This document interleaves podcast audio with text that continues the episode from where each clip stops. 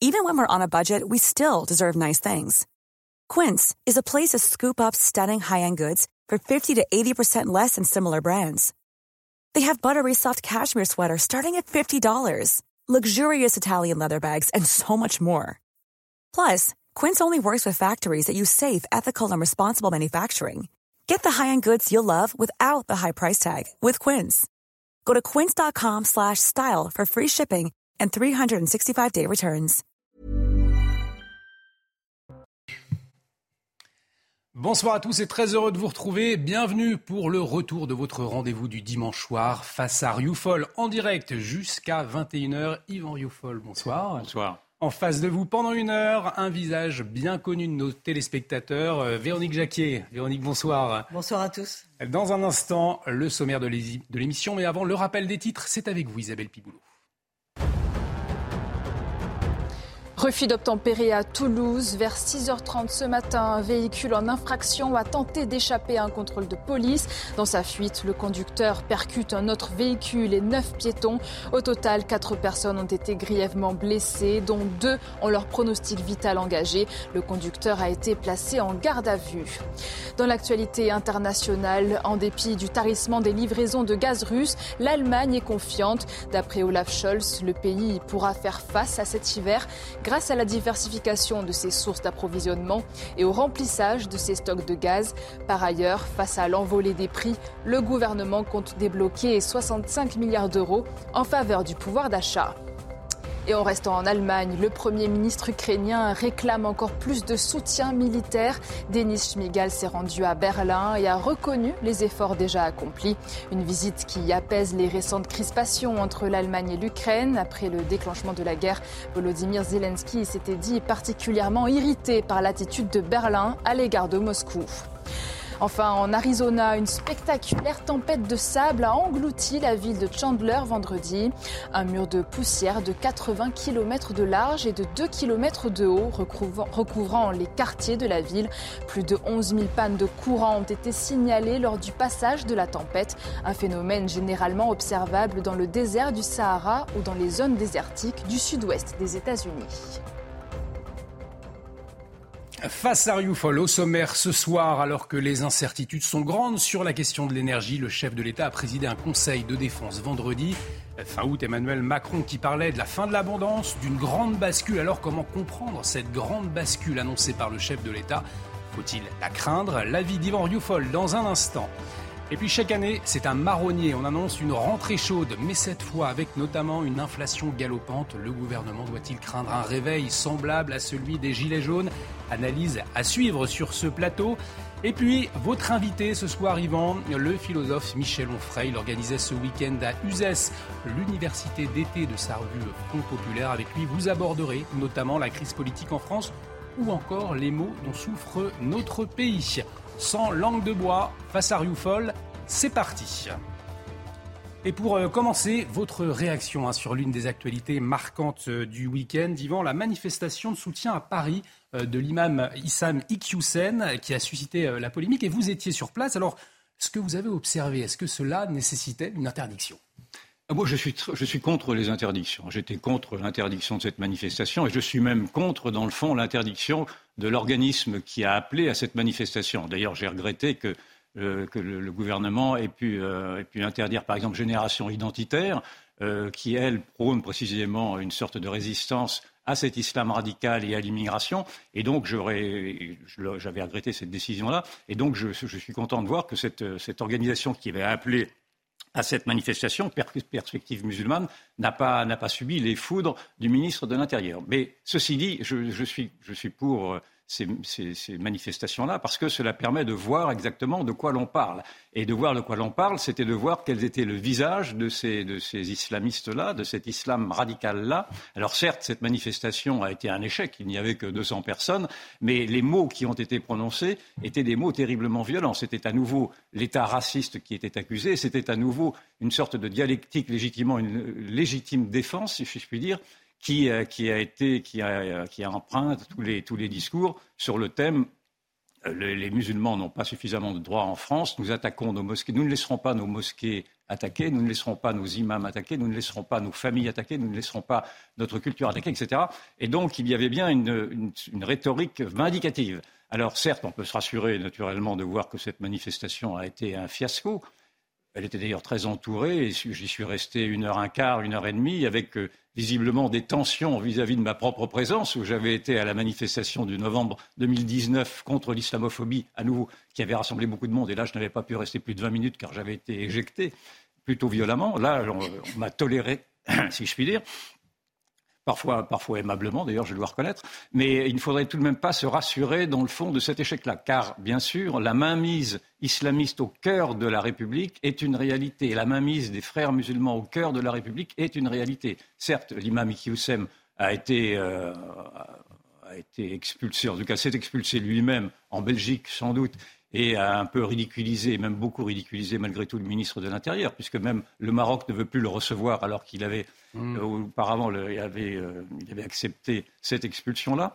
Mais au-delà de, cet arbre qui sème, il ne faudrait pas que cette forêt n'apparaisse plus à nos yeux. Or, la forêt est immense, d'abord dans l'imprégnation de, la, pression islamique des frères musulmans, à travers ne serait-ce que les, instituts théologiques euh, qui, foisonnent hein, à travers les écoles, à travers les imams qui, ont des prêches qui sont tout à fait inflammables, à, travers également les, des associations qui sont subventionnées et qui cherchent également à subvertir l'espace public, ou même à travers, et c'est bien le pire, à travers les soutiens qui sont apportés aujourd'hui à cet islam radical par la gauche radicale. Certes, la gauche radicale n'était pas présente, ou en tout cas pas manifestement présente lors de cette manifestation. Je n'ai vu qu'un drapeau de, la, du nouveau parti, euh, du, oui, ça, du nouveau parti anticapitaliste.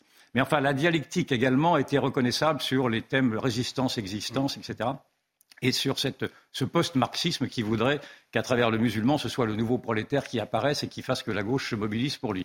Donc euh, je dis, d'accord, en effet, on peut se rassurer de voir que cette manifestation a été un échec, mais en même temps, je mets en garde sur les vulnérabilités de la France, d'autant que l'État lui-même, ne serait-ce qu'en démontrant qu'il n'arrive pas à expulser qui il veut, et en démontrant d'ailleurs qu'il n'ose même pas interdire euh, ces, mouvements factieux, encore une fois, je, plaide pour qu'ils existent, mais enfin, on voit bien qu'il y a une, que la main tremble vis-à-vis de ces mouvements-là de la part d'un État qui, euh, qui n'arrive pas non seulement à, résister à cet islam radical qui s'installe un peu partout, mais qui doute de lui-même. Et c'est bien là le pire. Et donc, c'est qui doute de ses valeurs, qui doute de sa propension à être exemplaire et qui est, qui est plus euh, tenté aujourd'hui par l'excuse euh, par euh, la, diabolisation de, ses propres, de son propre passé et par l'acceptation des excuses qui sont demandées que par un raidissement sur une exemplarité qui pourrait euh, faire adhérer une partie de la population. Avant de passer à, notre premier thème, Véronique, il fallait l'interdire ou pas cette manifestation?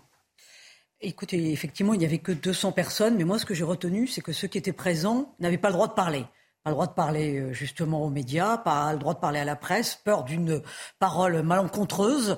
Euh, ça en dit beaucoup parce que le peu qu'il en est ressorti, c'est que justement, évidemment, ils étaient stigmatisés, ils se sentaient stigmatisés, et ils disaient, euh, à l'image de l'imam en fuite, tous peuvent subir le même sort. Bah oui, tous ceux qui pensent comme l'imam en fuite peuvent effectivement subir le même sort, et c'est très bien si leur conscience se réveille, parce que cet islam-là que nous avons vu à la télévision hier n'est pas compatible avec les valeurs de la République. Encore faut-il, justement, ils nous posent toujours la même question, ces gens-là. Quelles sont euh, nos valeurs républicaines que nous voulons défendre et quelles sont nos valeurs françaises? Voilà, voilà moi ce que j'ai retenu, euh, en sachant qu'en plus, quand même, euh, il faudrait s'interroger sur le fait que nous ne soyons toujours pas capables de faire le distinguo entre un islamisme radical et ce que vivent évidemment la majorité des musulmans de France.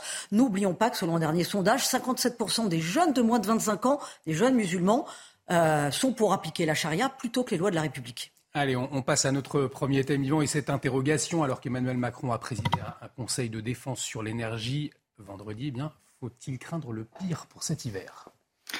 Il faut craindre le pire pour cet hiver, assurément. Il faut d'abord, il faut craindre la guerre, parce que j'observe malgré tout que les, discours de paix sont assez rares dans le camp européen et qu'au contraire, vous avez des, des bouts, euh, des, bouts, de feu qui, euh, qui poussent naturellement à l'affrontement, en se gardant bien naturellement si une guerre est déclarée, d'y participer eux-mêmes. Et donc je vois cette irresponsabilité qui monte. Je crains cette guerre-là, mais nous craignons en l'occurrence, le sujet n'était pas celui-ci. Le Conseil de défense pour l'instant ne s'arrête pas à une défense militaire, il s'arrête à une défense climatique, en tout cas à une défense énergétique. Or, s'il y a un responsable euh, d'abord de cette crise qui s'annonce et qui va faire que les Français vont devoir réduire leur consommation d'électricité, voire même peut-être de subir des coupures d'électricité, ce n'est pas à cause de l'Ukraine, ce n'est pas à cause de Poutine, c'est à cause de la responsabilité immense euh, d'un certain nombre de responsables politiques, et singulièrement d'abord de François Hollande, qui a, euh, qui a, décidé de briser le programme nucléaire en, donnant cet objectif imbécile de, réduire de 50% le parc nucléaire d'ici 2035. Euh, mmh. Et c'est un objectif qui a été avalisé par Mme Borne, aujourd'hui Premier ministre, et par le Président de la République, même s'il s'est amendé depuis. Donc il y a là quand même une, irresponsabilité totale de la part des dirigeants politiques qui vont mettre la France effectivement dans un état, euh, dans un état euh, très, très, très, dramatique et qui mériterait non seulement d'avoir à répondre de, politiquement, mais peut-être même pénalement, dans le fond, de cette, euh, de, cette, incapacité qu'ont eu les hommes politiques et les femmes politiques de l'époque, et encore aujourd'hui, de se projeter dans l'avenir en, essayant de, saccager, dans le fond, ce parc nucléaire qui nous aurait permis, bien sûr, de passer, de passer l'obstacle. Donc, euh, j'observe ça, j'observe que ceci, et j'observe également qu'à travers ces conseils de défense, on nous refait le coup de la dramatisation, car les conseils de défense, nous les avons eus également euh, le Conseil de défense, c'est fait pour se défendre, c'est-à-dire c'est protégé par le secret militaire. Et normalement, c'est fait pour euh, répondre à des, mesures de guerre. Or, les mesures de guerre, maintenant, elles sont, brandies très systématiquement par ce gouvernement et par ce président de la République depuis cinq ans, au prétexte de faire une guerre au Covid, au prétexte de faire une guerre au populisme, au prétexte de faire une guerre au réchauffement climatique, au prétexte de faire une guerre à Poutine, etc. Et donc, vous avez eu des, conseils de défense et des, états d'exception, en tout cas des états d'urgence qui se succèdent maintenant depuis un certain temps, depuis maintenant cinq ans. Et je vois dans ces procédés, dans ces procédés de dramatisation, j'y vois une, une, tactique politique. Je vois une tactique politique pour feindre une autorité, je vois une tactique politique pour terroriser une population et afin de la, afin de la rendre plus soumise encore qu'elle ne l'est à ce pouvoir qui, de mon point de vue, ne répond pas aux aspirations des gens et en tout cas fait des erreurs dramatiques, dont celle qu'il aura à répondre sur cet arrêt du programme nucléaire, même si le président de la République a depuis essayé de réparer son erreur. Mais ce sera trop tard. Parce que, Yvan, le 24 août, Emmanuel Macron a déclaré, c'était en Conseil des ministres, à propos de la crise énergétique, je le cite, ce que nous sommes en train de vivre est de l'ordre de la grande bascule ou d'un grand bouleversement. Nous vivons la fin de l'abondance, on en a beaucoup parlé, un de ces mots, des évidences et de l'insouciance. Alors comment vous comprenez cette grande bascule? On ne la comprend pas. Euh, on, aimerait qu'un président de la République, quand il nous parle de grande bascule, nous explique qu'est-ce qu'il entend par cette grande bascule. Or, là, nous sommes toujours dans le flou, précisément, qu'on peut reprocher à ce président de la République. Alors, naturellement, nous vivons, j'en suis persuadé, je l'ai déjà, euh, déjà dit ici, nous vivons une période révolutionnaire, une période pré-révolutionnaire. Il y aura une grande bascule, certes, mais la grande bascule qui, s'annonce, de mon point de vue, et on y reviendra peut-être, c'est une bascule civilisationnelle. Or, la grande bascule dont parle, qu'évoque euh, Emmanuel Macron ressemble beaucoup plus au grand reset, à la grande réinitialisation qui a été le, thème de, Claude Schwab, Klaus Schwab, qui est le, fondateur euh, du, sommet mondialiste de Davos, qui a fait un livre sur la grande réinitialisation que j'invite à lire, qui a été publié il y a deux ans, dans lequel il explique, dans le fond, que, à propos du Covid cette fois-ci, le Covid donnait l'opportunité aujourd'hui d'accélérer la mutation de la société vers une numérisation, vers une société à distance, vers une robotisation, vers une modernisation, ce qui pensait être une modernisation dans la mondialisation des, rapports humains, qui seraient des rapports déshumains, puisque ce seraient des rapports qui n'auraient plus, avec l'automatisation et la robotisation, qui n'auraient plus de, substance humaine dans le fond. Et, comme Macron est dans cette filiation des mondialistes, dans le fond, avec, euh, avec également Soros et, tous ces gens-là, je, le soupçonne plutôt, de, quand il parle de, de, grand, de grande bascule, d'acquiescer à ce grand reset. Alors ce grand reset n'est pas simplement naturellement un grand reset informatique dans son, dans son, de son point de vue, mais le raisonnement elle-même, c'est de dire que la, crise ukrainienne donne prétexte aujourd'hui d'accélérer la mutation écologique en répondant encore à nouveau à une pression euh, de, l'idéologie verte qui lui a fait prendre ses décisions imbéciles, enfin avaliser ses décisions imbéciles sur le parc nucléaire. On aurait pu penser qu'il aurait pu se, prendre des distances avec ces verres-là. Or, non seulement il n'en prend pas, mais j'ai même entendu Mme Borne dire qu'elle voulait également euh, appliquer une idéologie radicale. Et donc, l'on voit bien que c'est ceux qui nous gouvernent aujourd'hui deviennent particulièrement dangereux dans la mesure où ils ne prennent pas la mesure de leurs erreurs et qu'ils continuent, qu'ils vont continuer à, flatter dans le fond électoralement un électorat au prétexte qu'il y aurait un réchauffement climatique. Alors, je, on avoir euh, au fond le sentiment que vous contestez le réchauffement euh, climatique avec l'avis de scientifiques ou encore euh, après l'été que nous avons passé. Ça semble pour beaucoup difficile de le contester. Je vous pose la question tout de suite, Yvan. Mais avant, Véronique, est-ce que vous, craignez vous aussi le pire pour, pour cet hiver à cause du choix du chef de l'État et d'Elisabeth Borne, comme l'a expliqué Yvan? Moi, je crains les conseils de défense en mode défense, parce que je vais employer la métaphore du foot. Emmanuel Macron joue tout le temps, justement, en défense. Il est, il est jamais en attaque. Or, on attendrait quand même qu'il soit quand même en attaque euh, en nous donnant des, choix stratégiques, en nous donnant un cap, une vision pour la France. Je vous rappelle quand même que depuis le début de son nouveau quinquennat, euh, on l'attend sur beaucoup de questions. Et quand on entend ce gouvernement se mettre en mode euh, peur, comme on nous a fait le coup pour le Covid, euh, pour nous vendre maintenant les coupures d'électricité cet hiver, je trouve qu'il y a une forme d'indécence. D'abord parce qu'il y a 9 millions de pauvres dans notre pays et il y a bien des Français qui malheureusement n'ont pas attendu le gouvernement d'Emmanuel Macron et la récession énergétique pour couper le chauffage l'hiver. Ça, c'est la première chose. Donc, je pense qu'il faudrait quand même penser à ce contexte. Le deuxième, c'est que quand je dis que ce n'est pas un attaquant et qu'il joue toujours en défense, eh bien, on est dans le registre des mauvaises nouvelles. On nous, on nous apprivoise avec, euh, comme l'a fait euh, Gabriel Attal ce matin dans le Parisien, oui, il faut s'attendre, c'est une possibilité à une augmentation des factures d'électricité de 10 à 20% Mais le vrai sujet n'est pas tant finalement cette récession énergétique que cette récession économique qui nous pend au nez. Il va y avoir des milliers d'entreprises qui vont connaître un véritable crash, euh, à l'image d'ailleurs du verrier Duralex qui a déjà dû mettre euh, son four en veille pendant quatre mois, là, à partir du mois de novembre prochain, euh, qui met tous ses salariés au chômage partiel pendant quatre mois. Rendez-vous compte, ça veut dire quand même la production à l'arrêt. Et il va y avoir bon nombre d'entreprises qui vont être sur le même sillon, notamment évidemment les, les petites et les artisans. Donc ça veut dire plus de création de richesse, euh, ça veut dire évidemment euh, la croissance qui va en prendre un coup, ça veut dire du chômage. Et ça, on a un gouvernement qui ne nous en parle absolument pas. Et j'aimerais bien être une petite souris pour savoir si ça a été même un tant soit peu évoqué lors du dernier Conseil de défense. Voilà, donc on nous prend quand même euh, un petit peu pour des naïfs. et moi, j'ai peur finalement de cette façon de faire de la politique face aux grands enjeux qui nous attendent. Yvan, je reviens à vos propos précédents et je vous pose la, question, est-ce que vous contestez clairement le réchauffement climatique? Je ne conteste pas le réchauffement climatique, je, mais je, conteste le mythe du grand réchauffement qui serait dû à 100% à l'activité humaine. Je conteste ceci parce que ceci n'est pas vrai et je conteste également euh, le concept d'urgence sanitaire qui empêche tout débat au prétexte d'une urgence, qui empêche tout débat, qui empêche toute, mesure, qui empêche toute distance. Et je conteste cette obligation de penser que nous avons à vouloir cautionner un discours officiel, comme nous avons été obligés de cautionner le discours officiel sur le, Covid et la crise sanitaire, avec les conséquences que l'on sait. On a bien vu que les réticences de ceux qui, portaient un jugement modéré, euh, voire critique sur les vaccins, avaient partiellement raison dans le fond. Et donc, de la même manière, aujourd'hui, j'aimerais que l'on entende, et nous les avons invités sur ce plateau, ceux des experts, ceux des scientifiques, ceux des philosophes, qui, comme euh, Yves Roucaute, euh, qui, comme euh, Christian Gérondeau ou comme François Gervais, nous ont dit, nous ont expliqué, dans le fond, qu'on pouvait être dubitatif, en tout cas sur cet alarmisme-là, qui est un alarmisme très politique, dans le fond, puisque c'est un, alarmisme qui est alimenté par tous ces vers les plus sectaires qui soient, ce sont presque des sectes apocalyptiques, puisqu'elles nous promettent la fin du monde si l'on ne respecte pas ce qu'elles exigent. Et dans ce qu'elles exigent, c'est que l'Occident s'amende toujours davantage et que l'Occident étant le responsable de tout serait le responsable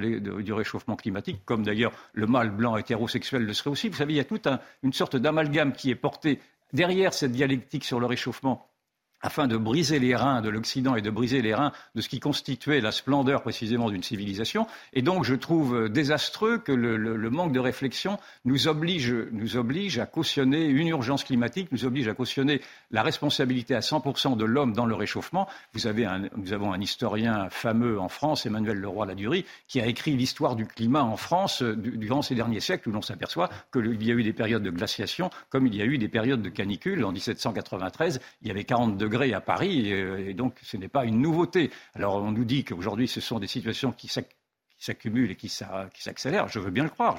Je, ne nie pas qu'il a fait chaud cet été, mais je dis de faire attention à la manipulation politique qui est faite de ces événements-là. Moi, je n'ai pas d'opinion. Je ne sais pas si effectivement l'homme était responsable à 100%, à 50%, à 30%. Il a certainement une responsabilité dans la pollution. Il est bien que l'on s'interroge sur la, manière de réduire nos, consommations et nos pollutions. Là-dessus, il n'y a aucun problème. Mais je dis que la dialectique est dangereuse. Alors, il nous reste deux minutes avant de, conclure sur, ce premier thème. Euh, on l'entend hein, dans vos mots, la grande bascule pour vous, elle, est ailleurs. Du coup, de quelle grande bascule parlez-vous Pas celle d'Emmanuel Macron. Ah ben, je trouve que la grande bascule euh, dont il faudrait parler et que Macron évacue, c'est celle qui nous crève les yeux, c'est-à-dire c'est ce cette grande bascule civilisationnelle. Boilem Sansal euh, a parlé de l'agonie de l'Occident. Vous avez un Occident qui aujourd'hui, et j'en ai un peu parlé à travers les, les mobilisations et des islamistes dans le fond et des écologistes les plus radicaux également, qui parfois d'ailleurs se rejoignent, vous avez l'Occident qui est désigné comme étant maintenant la civilisation à abattre parce que cette civilisation aurait été trop hégémonique et euh, tous les maux viendraient d'elle. Et donc la grande bascule, elle est effectivement dans cette, dans cette offensive qui est menée contre un Occident qui ne sait plus se défendre. Et moi, je, je, trouve qu'il est intéressant, on peut accabler Poutine naturellement euh, dans sa manière qu'il a eue de, de, mener cette guerre très brutalement. C'est une affaire entendue, on y reviendra peut-être euh, d'autre part. Mais je trouve que l'analyse qu'il fait de dire qu'aujourd'hui, c'est une analyse qu'avait fait Trump avant lui. Euh, je vais me faire des amis en, citant Poutine et Trump, mais malgré tout, ces deux hommes-là ont fait la même analyse que je partage, de dire qu'aujourd'hui, la dichotomie était entre les mondialistes et les patriotes, entre les mondialistes et les souverainistes. C'est un petit peu également ça que, reflète cette guerre en Ukraine, c'est-à-dire une, guerre contre des élites mondialistes. naturellement, je ne cautionne pas ce que fait Poutine, mm. mais il faut entendre aujourd'hui qu'il y a une résistance face à cette mondialisation forcée et face à cette culpabilisation démentielle qui est faite de l'Occident. Véronique Jacqui, pour conclure, est-ce que vous, vous rejoignez les propos euh, d'Yvan Rufol que vous venez d'entendre? Oui, oui, tout à fait. Je rejoins tout à fait les propos d'Yvan euh, sur euh, l'idée de la grande bascule qui est finalement un, grand effondrement plutôt. Et on n'est plus armé pour faire face aux défis euh, naturels. On l'a vu avec le Covid, on a peur de la mort. Euh, on le voit maintenant avec ce qu'on appelle le réchauffement climatique, euh, où effectivement il faut humblement regarder peut-être sur plusieurs dizaines d'années ou sur plusieurs siècles. la sécheresse cet été a été évoquée comme la sécheresse du siècle. on se rend compte avec les pierres de la faim qui réapparaissent dans les grands fleuves, notamment les grands fleuves d'Europe de l'Est, qu'il y a en moyenne à l'échelle de l'Europe trois ou quatre sécheresses par siècle. donc ce n'est pas la première que nous vivons 21e siècle. Alors si c'est peut-être la première, mais enfin au 20e siècle, il y en a eu. Donc il faut quand même avoir de la mémoire et il faut avoir, avoir de l'humilité pour, euh, pour accueillir les défis qui viennent. En tout cas, il faut être armé moralement euh, et psychiquement, mais c'est pas en agitant la peur qu'on y arrive. On marque une pause face à Rioufol, ça, continue euh, dans un instant. On recevra notamment Michel Onfray, l'invité d'Yvan Rioufol. Et puis on reviendra, on se posera la question, l'automne, socialement, sera-t-il chaud? Restez avec nous sur CNews.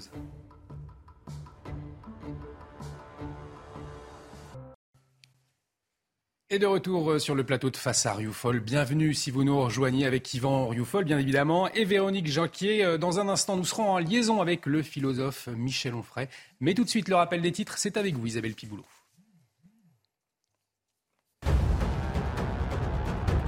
Refus d'obtempérer à Toulouse vers 6h30 ce matin. Un véhicule en infraction a tenté d'échapper à un contrôle de police. Dans sa fuite, le conducteur percute un autre véhicule et neuf piétons. Au total, quatre personnes ont été grièvement blessées, dont deux ont leur pronostic vital engagé. Le conducteur a été placé en garde à vue. Le récidiviste arrêté pour l'agression d'un chauffeur de taxi dans les Yvelines a été mis en examen pour tentative de meurtre en récidive et vol avec arme. Dans la nuit de mardi à mercredi à Saint-Forget, l'agresseur a attaqué au cutter son chauffeur avant de lui voler son taxi. L'homme de 24 ans, condamné en 2014 pour le meurtre d'un adolescent, était considéré jusqu'alors comme évadé de prison. Enfin, au Grand Prix des Pays-Bas, rien n'arrête Max Verstappen sur ses terres. Le Néerlandais s'est imposé à domicile devant le Britannique George Russell et le Monégasque Charles Leclerc. Une quatrième victoire consécutive qui le rapproche un peu plus d'un nouveau titre mondial. La saison se poursuivra le week-end prochain à Monza en Italie. Dans un instant, l'invité d'Yvan Rioufol sera Michel Onfray, le philosophe. Mais avant, on va se poser cette question l'automne. Yvan, sera-t-il chaud? Le gouvernement doit-il craindre à la rentrée un réveil semblable à celui des Gilets jaunes? Naturellement, c'est difficile d'y répondre parce qu'il y a deux phénomènes contradictoires qui s'observent. Une immense colère indubitable qui parcourt toute la société, une colère sourde, et en même temps une sorte de démobilisation parallèle d'une société qui ne joue plus le jeu et qui, pour reprendre la formule de Michel Maffezoli, s'est retirée sur son aventin, c'est-à-dire qu'elle a fait sécession, euh, la sécession des, gens ordinaires, avait également euh, avait également dit euh, un juriste fameux dont le nom m'échappe à un instant, Monsieur Supio, dans un très bon papier dans le Figaro cet hiver, Alain Supio, cet été, pardon, Alain Supio. Euh, la rentrée est un peu difficile pour moi. Et donc, euh, il, est, difficile d'ailleurs, naturellement, de répondre à cette question-là, mais tout de même, observons que les, motifs, les motivations qui avaient fait éclater cette manifestation des Gilets jaunes, c'est-à-dire le prix du carburant, sont amplifiés d'une manière considérable. C'est-à-dire que non seulement il y a une inflation galopante, nous allons peut-être atteindre les 10%, mais il y a naturellement euh, un bouclier, un bouclier euh, comment s'appelle-t-il un, fiscal. non, le, bouclier énergétique, ah, pardon. Ah, non, c'est la reprise est dure. Là, le bouclier énergétique qui ne, qui ne tiendra pas jusqu'à jusqu'à janvier prochain. Et donc, l'on peut naturellement imaginer que toutes ces, toutes ces sommes d'augmentation vont naturellement crisper encore davantage toute cette classe moyenne, qui est une classe moyenne qui n'a plus les moyens de subsister. C'est quand même, il faut remarquer, il faut regarder ça d'en face. Et vous avez toute une partie de la France aujourd'hui qui n'arrive plus à joindre les deux bouts. Ça a été dit par les Gilets jaunes, ça pourrait être redit à nouveau par ceux qui.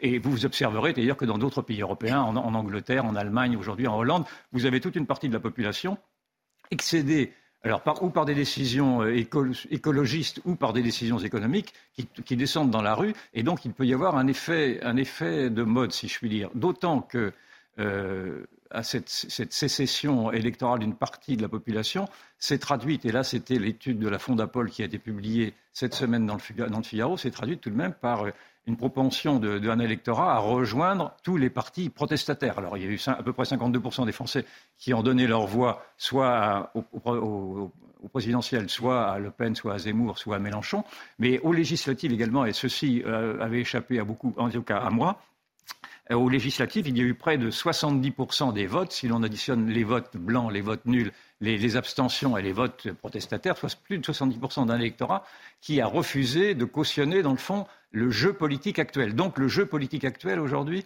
euh, est quelque chose qui est, un, est une sorte de, comédie qui est rejetée par une partie d'un électorat qui certes, euh, pour l'instant, a des réticences à descendre dans la rue. Il y, a certaines, il y a des manifestations ponctuelles tous les samedis à Paris encore aujourd'hui, mais on voit bien que cela, ne rassemble pas les masses.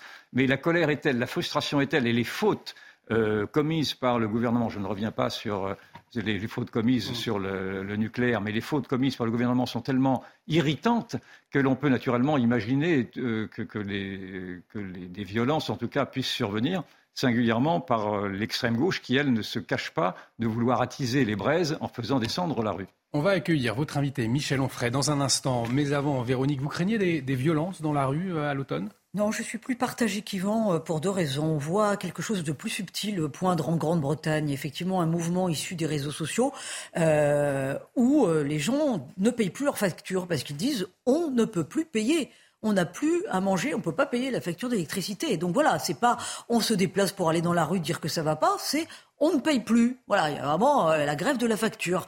Ça, c'est quelque chose d'extrêmement tangible.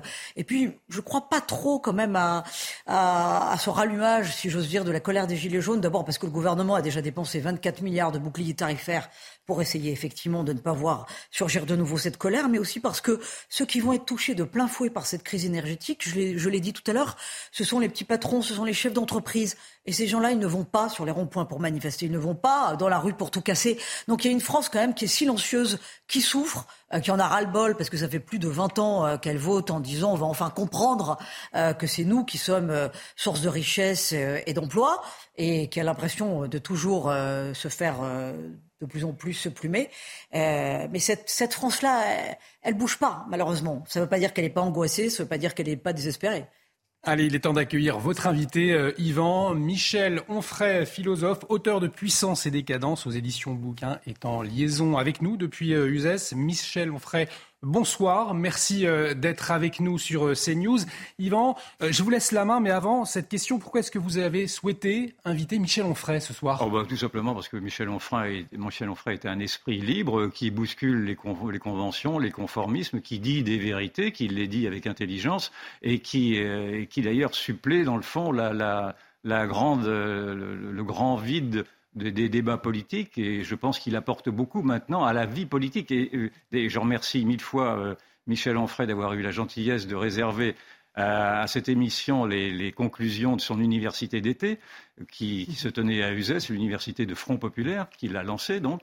Et ma, première question était dans le fond, de, qui était une remarque, c'est que les universités jusqu'alors étaient le, le, parcours obligé des partis politiques, mais pas, mais pas tant des mouvements de réflexion citoyens comme celui que vous avez lancé. Et donc, je me demande si, euh, en faisant une université d'été, vous n'avez pas envie vous-même de mettre un pied dans le monde politique que, malgré tout, vous avez, euh, sur, lequel, malgré tout, vous avez pris un certain nombre de distances. Est-ce que vous voulez faire, Michel Onfray, de la politique? Merci, cher Yvan, pour euh, les mots gentils que vous avez à mon endroit. Et nous faisons, je ne vous entends pas. On a peut-être ah. un, problème de son qu'on va euh, régler peut-être euh, en régie. Allez-y, Michel Onfray. Je, reprends ma, phrase. Allez-y, on vous entend très bien. Allez-y. Vous m'entendez. Donc je remercie euh, Yvan Folle pour ses mots aimables et je voudrais lui dire que nous faisons de la politique depuis très longtemps. Enfin, moi, j'en fais depuis très longtemps. Quand je faisais mes universités populaires à Caen, à Argentan ou à Chambois, je faisais déjà de la politique. Quand avec Stéphane Simon et les amis de Front Populaire, nous avons créé cette revue, nous faisons, nous faisons de la politique aussi. Et là, effectivement, nous avons une, énergie incroyable depuis, euh, depuis deux ans et demi avec euh, cette revue de gens qui nous disent alors, alors, alors, vous êtes formidable, vous faites une belle revue, elle est très intellectuelle, il y a beaucoup d'idées, mais l'action, c'est pour quand? Et je me sens des devoirs euh, à l'endroit de ces gens qui nous disent l'intelligence, les idées, la réflexion, tout ça c'est formidable, mais ça ne change pas le monde. On a eu Macron 5 ans, on reprend Macron pendant 5 ans, qu'est-ce que vous avez l'intention de faire? Et nous avons créé ces cette première université d'été. Et puis, a un, enthousiasme incroyable. On chantait la Marseillaise hier soir, des amis qui jouaient du jazz, des amis d'Opus Swing. Il y avait un grand banquet de plus de 300 personnes, et on a fait un banquet de 300 personnes encore le, jour suivant. On a refusé du monde, il y avait plus de 800 personnes dans l'amphithéâtre. Euh, tout ça a été extraordinaire. Et de fait, on a posé la question concrète. Les idées, c'est bien, mais comment peut-on faire pour incarner ces idées? Nous avons résolu, mes amis et moi, de, présenter, de nous présenter, de présenter euh, l'aventure Front Populaire euh, aux prochaines élections européennes. Donc, évidemment, on a eu beaucoup de discussions. On m'a dit, mais oui, mais c'est toi, il faut y aller, etc. J'ai toujours dit que je ne voulais pas faire de la politique au sens classique du terme. Et je me suis laissé faire, et nous travaillons sur l'hypothèse du fait que je pourrais conduire une liste souverainiste aux prochaines européennes, la conduire avec euh, ce contrat euh, dès le départ, que je conduirai cette liste, je ne sais pas où elle ira, où elle irait, mais en même temps, aussitôt élu, je rendrai le pouvoir qu'on m'a confié pour que le numéro 2 devienne le numéro 1 et que nous puissions continuer à travailler dans le sens d'une restauration de la France et des Français. On en a assez de la politique politicienne, de la droite ou de la gauche, de cette lecture toujours horizontale. Nous avons une lecture verticale. Il y a ceux qui aiment la France, quelle que soit leur couleur de peau, leur religion, leur âge, euh, leur origine sociologique, leur couleur politique. On a juste envie de, de fédérer les gens qui aiment la France et ils sont nombreux, considérables. Ils ont souvent la larme à l'œil. Et quand ils ont eu la larme à l'œil, quand on parlait de la France, ils m'ont à moi aussi donné la larme à l'œil. Mais donc vous faites un premier pas malgré tout dans la politique, enfin dans la politique politicienne, si je puis dire, pardon, même si ce mot va vous choquer. Est-ce que ce premier pas pourrait, euh, pourrait être suivi d'un second pas ou d'un deuxième pas, voire d'un troisième, avec une, une perspective, dans le fond, d'une présence, pourquoi pas, lors d'une présidentielle, plus tard, naturellement, je parle. Alors, cher Yvan, oui et non. Euh, oui, nous serons probablement présents au présidentiel. Nous avons euh, une idée en tête, et en l'occurrence, l'idée c'est un non. Et non, parce que le nom euh, n'est pas le mien. Je n'irai pas au présidentiel, j'ai toujours dit que je n'irai pas. Et quel est, votre, quel est le nom que vous avez en tête? Vous pensez bien que nous vous le dirons, mais le temps venu, il faut absolument qu'on mette tout ça au point. Dans deux ou trois mois, dans les Deux-Sèvres, nous allons faire une, une, soirée du même type, avec du jazz, avec euh, des, gens qui vont venir, et puis euh, on vous dira à ce moment-là euh, qui est le personnage auquel nous pensons, et le personnage auquel nous pensons est une belle personne à tous les sens du terme. Donc j'imagine que si vous vous présentez, enfin si vous lancez ce mouvement précisément, ce mouvement d'idées dans la politique, c'est que vous pensez que la politique ne produit plus d'idées. En tout cas, c'est mon opinion. Je pense que c'est également la vôtre. Quelles sont, selon vous, les raisons qui font que la politique aujourd'hui est devenue ce champ de ruines et que plus aucune idée originale ne sort euh, de ce monde politique, ni même d'ailleurs du monde intellectuel en général, sauf rares exceptions? Alors écoutez, moi je fais partie de ceux qui ont gagné les dernières élections présidentielles parce que je fais partie de ceux qui n'ont pas voté. Et je pense que 50% des gens qui ne sont pas allés voter sont des gens qui disent quelque chose. Pas faire euh, une captation de ces 50% en disant qu'ils pensent tous la même chose. Mais il y a ces 50%. Vous avez donné tout à l'heure des chiffres que je n'ai pas retenus, mais dans ceux qui ont voté, une grande partie euh, n'a pas voté pour le système, a même plutôt voté contre le système. Et c'est plutôt ce, ce peuple-là qu'on a envie de solliciter en disant vous avez raison de ne pas vouloir jouer à ce jeu qui est pipé. C'est très bien de toute façon que c'est un candidat qui défend l'idéologie de Maastricht qui est, réélu depuis 1983 et qu'on fait semblant de croire que ça va tout changer, que ce soit Sarkozy plutôt que Hollande ou l'inverse, et que ce soit euh, Macron plutôt que Fillon, alors que ce sont des gens qui défendent à peu près tous la même idéologie. Et d'une certaine manière, même Marine Le Pen, euh, Jean-Luc Mélenchon, par exemple, ou Eric Zemmour, qui donnait l'impression d'être sur des segments très opposés, étaient des gens qui ne touchaient pas à Maastricht, qui étaient extrêmement prudents, qui disaient on va faire comme si ça n'existait pas, on fera les malins, on va siffloter, regarder en l'air. Moi, je suis partisan, personnellement hein, d'un vrai Frexit, clairement. Je pense que nous avons travaillé sur la notion de souverainisme dont Bernard-Henri Lévy disait que c'était une saloperie, c'est le concept BHLien. Euh, je pense que le souverainisme, c'est la possibilité de décider pour soi-même d'une politique de façon à ce que le peuple puisse être vraiment souverain. C'est le peuple qui, en démocratie, est le souverain.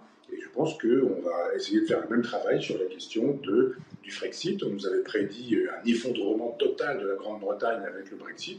Il y a eu le Brexit et ça s'est très bien passé pour, euh, pour l'Angleterre. Il y a une idéologie dominante qui nous fait savoir qu'il nous faut rester euh, dans cette Europe qui fait la loi, nous avons perdu la souveraineté, nous ne pouvons plus faire de politique. Et quand Macron est dans un débat de second tour avec Marine Le Pen en lui disant Mais madame, vous ne pourrez pas mener votre politique parce que vous êtes dans une configuration européenne, il a, hélas, raison. Et Marine Le Pen aurait dû lui dire C'est vrai, vous avez raison, le préalable à ma politique, ce serait que nous sortions de ce dispositif maastrichtien. Nous aurons donc une liste souverainiste et nous travaillons à une candidature souverainiste aux prochaines présidentielles parce que ça suffit de nous laisser croire que nous avons des choix de société possibles quand il y a des élections, alors que finalement nous n'avons que des choix de, de l'empactage et de l'enrubanage, alors qu'en fait le fond reste le même. Tant que la décision politique souveraine nationale euh, s'effectuera à Bruxelles, nous ne pourrons pas décider d'une politique volontairement et volontariste, et, et le peuple dans ces cas-là se trouve toujours en trop. Moi je suis dans des logiques gaullistes et gaulliennes, je pense que c'est le peuple qui fait la loi et que le peuple élit un chef de l'État, que ce chef de l'État est là par la grâce et la volonté du peuple, et si le, peuple dit à ce chef de l'État qu'il n'en veut plus, le chef de l'État s'en va. On a vu qu'avec avec Mitterrand, euh, quand le peuple dit euh, nous ne voulons pas de vous, il reste, cohabitation. Avec Chirac, euh, nous ne voulons pas de vous, il reste. Avec Sarkozy, nous ne voulons pas de votre traité de 2005, il reste quand même en disant 2008, vous aurez tout de même ce traité. Ce sont à chaque fois des coups d'État contre le peuple et nous voulons faire de telle sorte que le peuple puisse retrouver son droit qui est celui de décider du destin de la nation parce que le souverainisme, c'est ça. Vous dressez là, dans le fond, l'échec du mondialisme, enfin de l'idéologie mondialiste, non pas du mondialisme comme en réalité, bien sûr, mais du mondialisme politique. Et vous rejoignez, alors peut-être involontairement, mais enfin vous rejoignez malgré tout euh, la vision qui avait pu être celle de Donald Trump, on en a parlé tout à l'heure, qui avait opposé mondialiste à patriote, et vous vous, vous rapprochez aussi de, euh, ce n'est pas du tout une critique de ma part, vous vous rapprochez également de la vision que peut, euh, qu'a pu émettre euh, Vladimir Poutine, encore dans un discours en août dernier, euh, qui lui aussi euh, désigne dans le fond l'oligarchie mondialiste comme étant la, structure à abattre et qui, qui défend aujourd'hui des identités, en tout cas des identités nationales. Est-ce que ces parrainages-là vous gênent? Est-ce que vous êtes dans cette filiation-là ou est-ce que vous vous démarquez quand même malgré tout et de Trump et de Poutine? Bah, mon modèle, c'est le général de Gaulle plutôt que Trump ou Poutine. je pense que euh, ces gens font de la politique pour leur peuple et ils font de l'histoire. Alors je ne dis pas que c'est la bonne histoire. Quand Poutine fait de l'histoire, euh, il fait d'une histoire au détriment des Ukrainiens qu'il bombarde, et je ne peux pas, je ne peux pas défendre cette idéologie-là. Mais je défends effectivement que euh, Israël, par exemple, ou l'Iran puissent mener des politiques souverainistes. Mais je suis un souverainiste, c'est-à-dire que dès qu'un pays mène une, politique en sa propre faveur, je trouve qu'il a raison. Euh, que ce soit l'Algérie ou que ce soit n'importe quel autre pays, un pays qui dira nous défendons notre peuple, nous défendons notre patrie, nous défendons notre nation, je dis à ce pays bravo, vous avez bien raison. Euh, je ne sais plus quel pays africain a refusé que euh, les publicités, dans les publicités, on puisse y voir des top modèles blancs européens. Donc ils ont tout à fait raison d'imaginer qu'il y a des top modèles de je ne sais plus quel pays, excusez-moi, je ne sais plus si c'est Ghana, et, le souverainisme, je trouve que c'est une bonne politique. Alors je ne vais pas dire que c'est bien quand il s'agit de machin bidule ou d'un tel, mais c'est toujours bien quand la politique elle est décidée par un homme qui fait l'histoire, un homme, une femme, une personne qui fait l'histoire. Nous ne faisons plus l'histoire, nous sommes faits par l'histoire américaine. Depuis le 6 juin 1944, l'opération qui s'appelait Overlord, je le rappelle, l'opération du débarquement, le mot Overlord signifie vassalisation, quand les Américains nous disent qu'ils veulent nous vassaliser, ils ont le désir. Le général de Gaulle refuse avec le discours de Bayeux et la politique qui est la sienne. Le général de Gaulle disparaît en 1969 et depuis 1969, nous nous vendons aux États-Unis. Alors d'abord Pompidou, qui n'a pas trop le temps, hélas pour lui, ce sont des problèmes de santé. Ensuite Giscard, qui le soir de son élection euh, s'empresse de, faire un discours en anglais. Et puis Mitterrand, qui est deux ans de gauche, et puis qui en 1983 dit tournant libéral, vive le libéralisme, allons-y. D'ailleurs, Gorbatchev vient de décéder. Gorbatchev avait fait une proposition d'Europe de l'Atlantique jusqu'à l'Oural, et toute cette Europe libérale a fait savoir qu'il euh, valait mieux un, alcoolique comme Eltsine plutôt que Gorbatchev qui voulait une véritable Europe géopolitique, parce qu'il fallait faire l'Europe de l'argent, l'Europe du marché, l'Europe de Jean Monnet, l'Europe des États-Unis, et c'est cette Europe-là qui triomphe. Nous, qui sommes souverainistes, nous défendons une autre idée de l'Europe, sûrement pas une Europe de l'argent, mais une Europe de la culture, une Europe de la chrétienté, et l'athée que je suis le dit très précisément. Moi, je trouve formidable que nous ayons eu euh, une civilisation de l'image, une civilisation de la musique, de la peinture, une civilisation qui a rendu possible aussi bien Bossuet que Rabelais, euh, Voltaire que Lamennais, et, je suis pour que nous défendions cette, cette civilisation en disant, mais bon sang, si nous faisons une course aux civilisations dans le monde, on est plutôt pas mal placé. On a donné quand même pas mal d'idées au monde, et il n'y a pas de raison que nous ne puissions pas aujourd'hui donner à nouveau des idées au monde. Je pense que quand nous croyons dominer le monde avec les idées américaines, nous sommes plutôt dans le ridicule. Donc euh, quand Trump défend les Américains, je dis il a raison. Quand euh, éventuellement Erdogan défend les Turcs, je dis il a raison. Quand euh, Poutine défend les Russes, je dis il a raison. Maintenant, quand ça se fait au détriment d'autres peuples, quand il faut verser le sang, évidemment, je ne défends plus ces choses-là. Mais je suis pour l'idée qu'un chef de l'État qui défendrait la France et qui défendrait les Français, ça nous changerait de 30 ans de politique. Merci beaucoup, Michel Onfray, d'avoir accepté euh, l'invitation d'Yvan Riopol ce soir euh, sur CNews. Euh, je le rappelle, vous pourriez conduire une liste souverainiste aux prochaines élections européennes. C'est ce que vous annoncez donc ce soir. Merci Yvan Rioufol, merci Véronique Jacquier. Merci, merci à Michel Onfray. Merci à Michel Onfray. Rendez-vous dimanche prochain à même heure, 20h pour face à Rioufol. Dans un instant, enquête d'esprit, c'est avec Émeric Pourbet. Puis le retour du débat à 22h et ce sera avec Elliot Deval. Excellente soirée sur notre antenne.